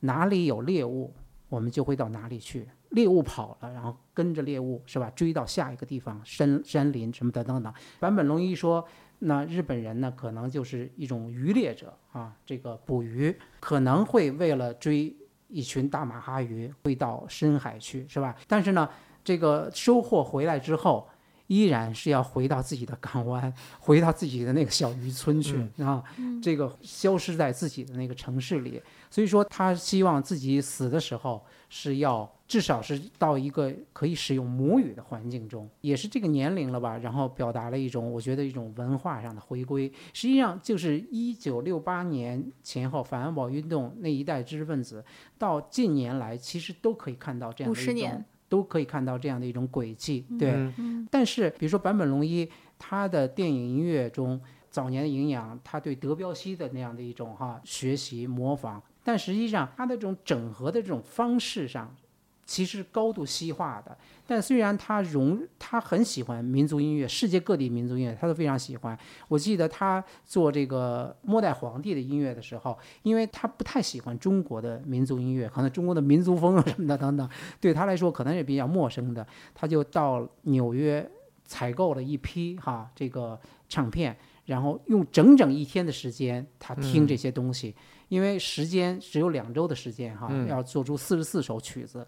那个整整一天，然后吸收了这样的各种各样的这种要素，然后把这种元素融入在他的这种创作中，它是一种，它是一种整合，这种主节奏、主旋律，我觉得依然是非常西化，是西式。对对对，我我有一个问题特别。好奇，你刚才讲刘宁刚才讲到，在战后一代保安运动这一代人有这种落叶归根，起码就是从文化认同上的这个趋势出现。我们刚才我不知道我们有没有录进去啊？也许是录节目之前，我们讲了一大堆出名的日本人在时尚界的什么山本耀司、川久保玲、山田医生，然后在呃视觉艺术。呃，奈良美智这些人，还有刚才我们聊到的这些，他们都是在国外红，就是在国际社会上得到认可。然后我们作为就中国人，现在来认识日本的当代文化，也是因为国外的这种筛选和策展，嗯为我们筛选出来了这些人，让我。既然日本社会他们这一代人也开始重新看日本文化，那七十年代、八十年代或者战后的这几十年，日日本有没有另外一个被忽略掉的一代文化人在创作的人？他们可能是更所谓本土范儿的，现在又重新被找出来呢？柳宗悦呀，我们提到的这一批人，基本上、嗯我还想顺着刚才话题说嗯两句。嗯我觉得其实也有一个比较有意思的一个轨迹，就是基本上六十年代成长这批人，从他们的早期成长经历，包括他们的大半生的这个创作来说的话，他们可以说是世界主义者。嗯，另外一个是呃，整个来说，东亚社会是一个特别集体主义的社会，不是特别鼓励 outstanding 的 individual，就是这种特别突出的个体。他们这些人基本上也是一个个人主义者，不管在他们的创作经历，还有包括他的个人的这个生活方式来说的话，对，都是自觉于 自自觉于人群，自己开个小酒吧，或者自己跑到纽约，然后自己跑到什么杜塞尔多夫，这个莱朗美治，然后甚至于他们的那个很多个人经历，比如刚才我提到坂本龙一最近的这个声音装置展，也是非常孤清的。然后我今年三月份的时候，在香港有跟奈良美智做过一次访问，然后他提到，就是今年也是三月份的时候，在他的老家，他自己做了一个呃美术馆。他说这个也不是一个公共意义上的美术馆，甚至也不是一个销售空间。他是觉得就是在他自己住的地方，他希望有人来探访他的时候能看到他的作品，嗯然后就是一个陈列，其实是像他自己的一个后院一样的。人过六十的时候，他们还是比较倾向于在这个呃生活风格上面，还是保持着一个个人主义者的一个姿态。但是，呃，我觉得宁林刚才说的这个也非常有意思。大的这个社会创痛来临的时候，不管是日本地下的这个沙林毒气案，春春春树出来，后来写了《地下》，然后包括对社会问题开始表态，还是就是日本地震海啸之后，二零一一年，呃，赖良美智大概也就是在那之后，他去了呃有受到这个海啸影响的福岛，然后包括也因为当就是他拍了很多照片，然后我看了他，这是上一次在香港的展览，亚洲协会就有，而且包括他的那个小孩一直在流眼泪，就是他对于这个人，就是在日本人面对的这个巨大的灾难面前，他所他的社会意识是高度觉醒的，而且行动。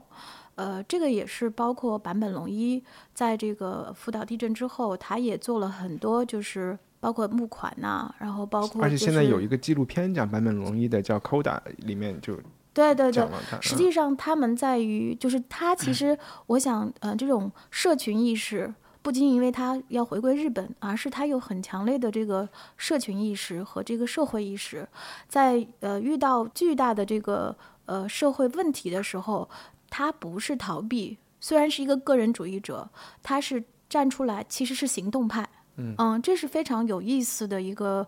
呃，就是他们这一代人身上，就是他不，其实看起来他们是一个主流社会的逃离者，呃，甚至在这种逃离的这种过程中间，他们成功了，是个 survival。但是另外一个是，呃，在遇到社会问题的时候，他们不是那个 isolated，不是那个孤立的，不是逃避的，而是有很强烈的问题意识和这个行动力的，这非常有意思。就是还是有反骨的，是吧？呃，而且反骨一直都有反骨，其实一直都有反骨，反骨五始终十年没有，对，还是没有消失，对，还是有五十年前那个问题青年，对他还是要上街，只是当时他只能喊口号，当嗯时他只能够可能是一个就是一个随波逐流者，而现在他们能够有担当，而且他能够去去唤起这个社会的这个这种需求，然嗯后去最后去付诸于行动。实际上一直都是还是蛮硬的这批人。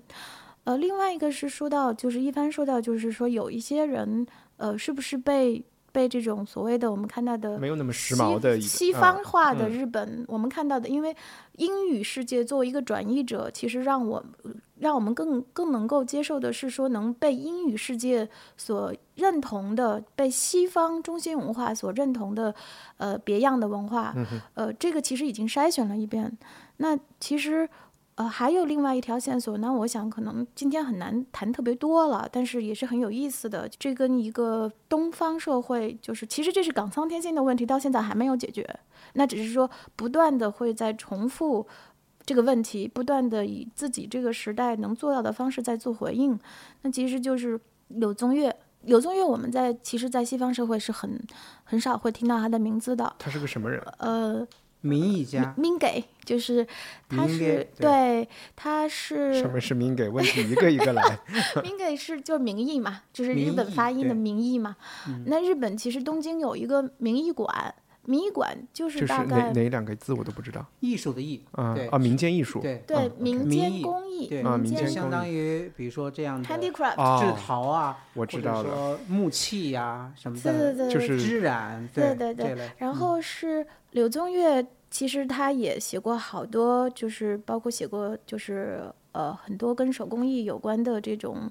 呃著作，然后他自己其实也做过很多民间的调研，嗯，当时花了很多的时间在日本去收集这些民间手工艺，然后把它图录下来做注解，然后他和他的朋友们就是在东京呃做了这个民艺馆。去民艺馆的时候，我原来想象的是民艺馆还蛮大的，然后可能有很多 archive，然后有很多文献。然后去到东京去那个民艺馆的时候，发现其实蛮小的。当地的那个沟通界面，我曾经想联系民艺馆的馆长做访问，然后去东京的时候，就发现它基本上都是一日文界面，我根本进不去。嗯我只有去到民艺馆的时候，我我我当时就跟他们的接待人员说，我希望跟他们的策展人聊一下，他们当时正在做一个呃日本名义的一个展览吧，呃，展览也很小，其实他们好不容易找了一个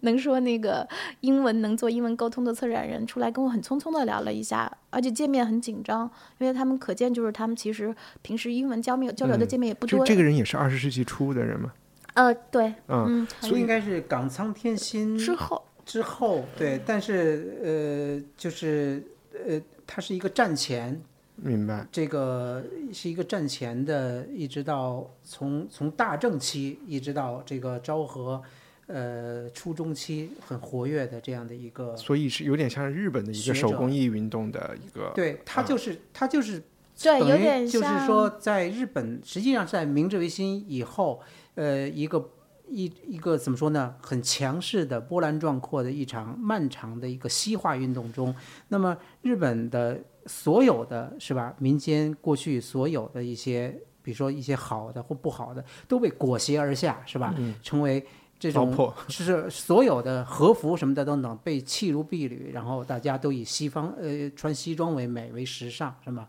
那么在这个过程之中，那个柳宗悦呢，就重新发现了这个日本的固有的这种文化传统中一些有价值的东西，而且吧是不是上流社会的？对是民间的，是民间的，甚至是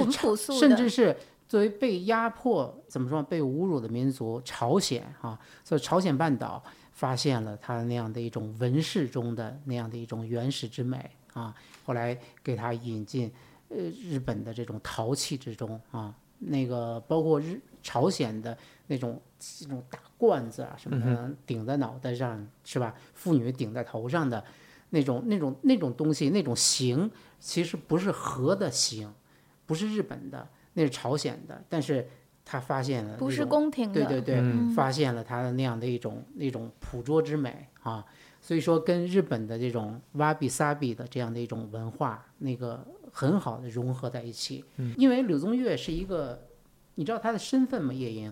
柳宗悦是一个官员，你知道吗？是一个级、级别不小的一个、嗯一个官员，所以说呢，他有一定的行政上的影响力，对行一决策第一有有影响力，另外呢，他想他非常知道自己的这样的一种影响力，他想通过自己的这样的一个一种行政上的这样的一种一种权利来影响国家的行政，用这种国家的这样的一个怎么说行政的方式，把这一部分给他保护起不但是保护起来，而且给它重新激活，嗯，使它重新能够是吧？能够能够活着的传承对对对对对传传承下去。所以说它实际上它是有这种身份上的这种便利。当然，柳柳宗悦也是一个非常深入民间社会的这样一个知识分子哈。嗯你到民艺馆旁边不还有他的那个书房、书斋、嗯是吧？嗯等等。他们还有出版物哈，对出版物民艺什么的等等现在还有对嗯对那个都是怎么说呢？确实都是百年老店，这样这种呃这种后人不断的哈，这种怎么说呢？这种耕耘吧。对对对对我，我其实没想到柳宗悦这一套书大概是两千年之后慢慢被翻译过来的，因为我以为它是一个很大的社会运动，然后它在日本有很强的影响力，因为那套书真的是，呃，我当时看那套书的时候，对我看待中国自身的文化是有影响的。你是说广师大出当时出的对对，那套好几本儿，对嗯对对，四本儿对对对，好几本儿。我去掉之后，我才发现民医它是在一个其实是有点儿偏，然后那个巷子还很深，就是东东大剧场校园的附近。对对对，然后那个就两层楼，然后楼也非常呃老旧，然后包括里头的陈列，其实真的是说它还不是民族的工艺，真是民间的工艺。民间然后那些嗯陶罐、那些碗、那些布，其实非常粗朴，跟我们在那个东京国立美术馆看到的这些经常看到那种宫廷大展是完全不一样的。呃，没有那么华丽，你就觉得那里头有很强的这个耕耘的感觉。嗯，他一直在跟着这这个土地，然后这个土地可能已经不那么丰厚了，但是他们还在一直在劳作，嗯，这个是我特别大的一个感受。另外一个是一帆说的是，我们前面前面一部分说的是一个被西方文明塑造，或者是说在这个塑造的过程中间又创造了自己的这个现代现代文明样式的一个日本，比较西式的日本。但是另外一个日本的另一面，可能是西方相对来说有点难以理解，或者是比较难引起共鸣和共情的部分，但是又跟中国现在的发展，呃，又刚好合在一起了。为什么呢？因为是中国两千年之后也有一个就是关于这个。不是说传统的工艺美术协会这套系统，是中国的年轻人，嗯，就是开始突然意识到这个传统是什么，而且想用现在的眼光重新来看待这个传统。嗯，在这方面，日本影响最大，而且这套书不是通过英文转译的，这套书就是我刚才说的柳宗悦的书，是直接从日本引进过来的，而且发行量还蛮大的。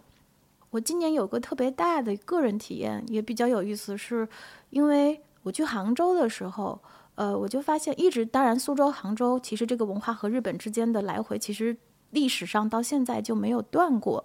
三四月份的时候，一条有发过一个，就是什么最美的寺院，就是叫永福寺。呃也特别巧，我四月份去哪儿旅行的时候，我有好朋友认识呃永福寺里面的这些住持啊，然后包括里面的那些管事的人，把我带到了那个永福寺最里面的书院。福井的那个福井县的永福寺吗？嗯，没有没有，就是杭州的啊永福寺。我说的是在杭州，因为我之前第一次去永福寺的时候，我就发现永福寺里头有很多那个呃，就是那个塔呀，小呃，嗯就是那个佛塔，就是呃，然后包括它里头的很多格局，包括枫树，就让我想起京都的一些寺庙。嗯，但是永福寺无疑它的植物样貌更丰富，还有它因为依山而建，其实体量很大。呃，因为永福寺最早是东晋的时候建的嘛，那我在想是不是因为中国有影响到日本？其实最原始的东西可能还是在中国哈，我当时是这么想的。然后进到永福寺里头以后，呃，我就碰到了那个月真法师。月真法师是从两千零几年开始，这十几年来以，我才知道永福寺其实是两千年之后才开始重新新修的一个寺庙群，而且在里头，呃，像一个 CEO 一样，就是管理着整个这个呃群落的这个寺庙群落的这个复复，就是这个复建和复兴的这个人叫月真，月月真是年纪跟我们差不多大，比我们大一点儿。月真是一个留学生，哦 他在那个九十年代、两千年左右的时候，哦就去那个日本。他说：“我才知道佛教的仪轨可以这么庄严，一个僧人可以这么有尊严。就是他整个就日本保留的这个佛教就系统的这种呃仪轨，还有包括风貌这些东西，对他来说是当时是特别呃 impressive，就是特别让他震动的。然后月珍在留学回来之后，重新回到这个中国的这个寺庙系统的时候，其实他在在呃营造整个永福寺的时候，反过来他有有借鉴他在日本看到的很多就是营建方式。那实际上大家也知道，其实京都那边其实是受中国就是唐和宋影响很大嘛，嗯，所以你就这个文化之间，就是它就像我我当时就觉得日本特别像一个港仓也说过，我我们是亚洲的博物馆，然后他们在在历史上保存着就是中国、韩国很多就是艺术也好、建筑也好。当时的这个风貌，但中国因为本身我们的历史不断的在颠覆，然后我们的风物不断的被毁坏。我们说在奈良去找唐嘛，上海有北宋，然后我们在那里看到的就是中国的历史，然后最后在我们这个时代用这种方式又回来了。嗯嗯，当然不完全是因为它第在这一点上，可能就是我们今天可能很难谈得完，就是说呃日本和。中国之间的，就是刚才我们谈到日本和西方哈，日本和中国之间的这种，呃，传统的认知，还有包括就如何在我们现在的这个社会的情况下面，能够让传统还能够有活力，其实是呃有很多可以呃来回的这个讲述，还有包括实践的，甚至是说我们看到现在上海很多大家谈什么。就特别喜欢日本的这个茶道啊，然后茶具啊，有年轻人这些东西重新谈论这些东西，都成为了一种新的都市流行。这些这这里头肯定也有很多新的故事会讲。嗯，对。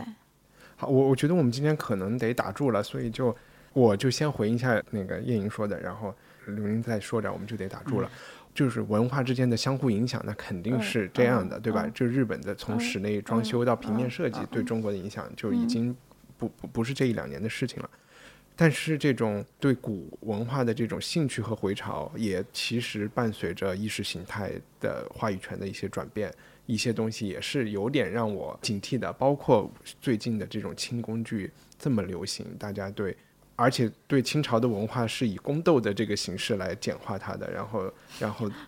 来学习，我觉得有好有坏吧啊，包括宗教的重新的起来，它作为我们的这种文化呃遗产，它是在那儿的，但是又也有一些其他我可能自己个人并不那么欣赏的一些东西，它也反正也在出现吧，这就是我对这个东西的一个小小的回应，嗯，不知道刘宁有没有最后想想说的一些？那我就是回应一下那个。呃，一帆刚才嗯那个问题，就是实际上我们刚才说了，这个从包括坂本龙一、小说家的村上春树、艺术家的村上隆什么等等这些人哈，奈良美智，包括建筑师安藤忠雄等等，实际上他们都是直白的说，就是一条海外路线，就是这个墙外开花墙内香，是吧？像安藤忠雄在二零零零年之前已经做遍了。这个从哈佛、耶鲁是吧？这个呃，世界著名大学的这个建筑系的教授，克罗教授，可以说这个该做的都做了。一直到二零二十一世纪之初，零七年、零六年很晚，最后东大才接受了他。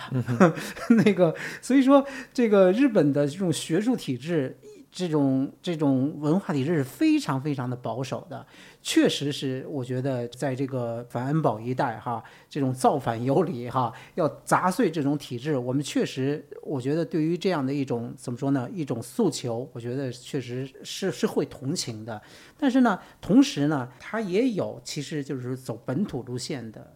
这样的一批人其实也是蛮多的，这方面摄影家中是最多的。摄影家跟摄影跟这个呃这个视觉艺术中，你比如说呃，虽然摄影家也有这种山本博斯什么的等等哈，一直在美国打拼，在海外成名的，像那就跟刚才我们所举的那些例子中，基本上走相同路线的这样的人，但是呢，同时。也有完全本土化的，比如说像森山大道是吧？荒木经惟、呃深濑长久什么的等等哈，这样的一些大师，甚至他们可能都没有出过国。嗯，那个当然，深山大道等等，他也拍了这个纽约的摄影集什么等等，但实际上就基本上像一个像一次出差一样哈，那个偶然拍一次巴黎，拍一次纽约而已。但他主要的表现的这样的一个这个对象依然是日本的都市，是吧？那个我记得森山大道在上海世博会前后还去浦东还拍了一系列的东西。那个当时报刊物上连载那些刊物我也都买了。新人大道它最主要的这样的一个呃日课是四十年如一日在新宿扫街，一直在拍这个新宿。可以说四十年如一日，每天他都去。所以说，日本实际上那个呃也不乏就是呃就是完全走本土路线创作成名的这个艺术家，不可一概而论吧。嗯，那那比如说市之愈合，你觉得他是这样的一个人吗？失之路西，呃失之愈合其实也是后者，那个基本上是本土路线的，嗯他所表达的题材。比如说，从《海街日记》一直到新的这个哈，这个小偷的这个哈这样呃这个这样的一个题材，其实都是日本本土的。但是失之愈合他更加关注的是这种呃现实问题。我觉得人的这种心理上的这种困境，很小的这样的一个切入视角，但是有很深的开掘啊。嗯，那个失之愈合也是走本土路线的这样的一个一个青年导演，对。我想就是你说嗯的和你说的，就是一帆和刘宁就是话题顺下来说两句，不管是就是你是一个偏西化的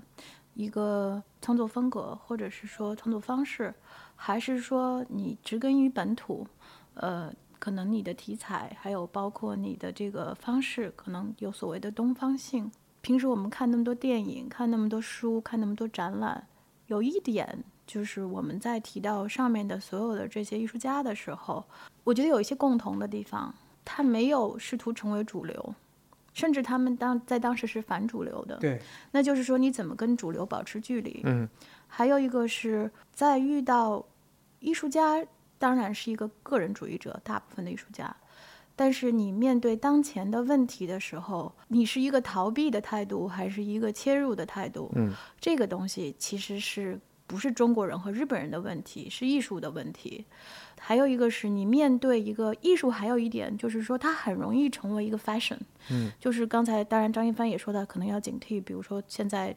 宗对于宗教的推崇，对于传统的推崇，可能带有了一个新的意识形态的 dominate 这个引主导。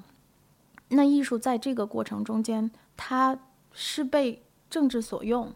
还是说艺术家找到当前的主要问题，从这个入手，而不要成为一个主流无意识的合有意和无意识的合谋者？这个不是六十年代或者二十一世纪的问题，也不是中国人和日本人的问题，是艺术要面临的问题。这种距离感，还有包括这种独立感，还有包括艺术家在那个时候他以什么方式发出什么样的声音，其实这些呃是我们一直都会面临的问题。所以虽然我们今天在谈论日本，但是实际上我们所面临的现代性的问题，还有面临着艺术家独立性的问题，其实是我们自己的问题。嗯，对好呀，好，谢谢刘宁，谢谢叶莹，我们今天的讨论就先到这里告一段落。好，谢谢大家，拜拜。谢谢一帆。感谢收听这期节目，让我们为你长达两个小时的注意力鼓掌。文化土豆是一个由听众赞助的文艺潮流圆桌节目，每周五播出。我们聊影视、书籍、艺术和思想。如果你愿意出钱支持我们的项目，请在我们的官网了解入会信息。如果你的经济能力有限，也可以通过在苹果应用给我们写评论，提升文化土豆的排名和能见度。所有你希望了解的信息，都可以在我们的官网三 w culturepotato 点 com 上找到。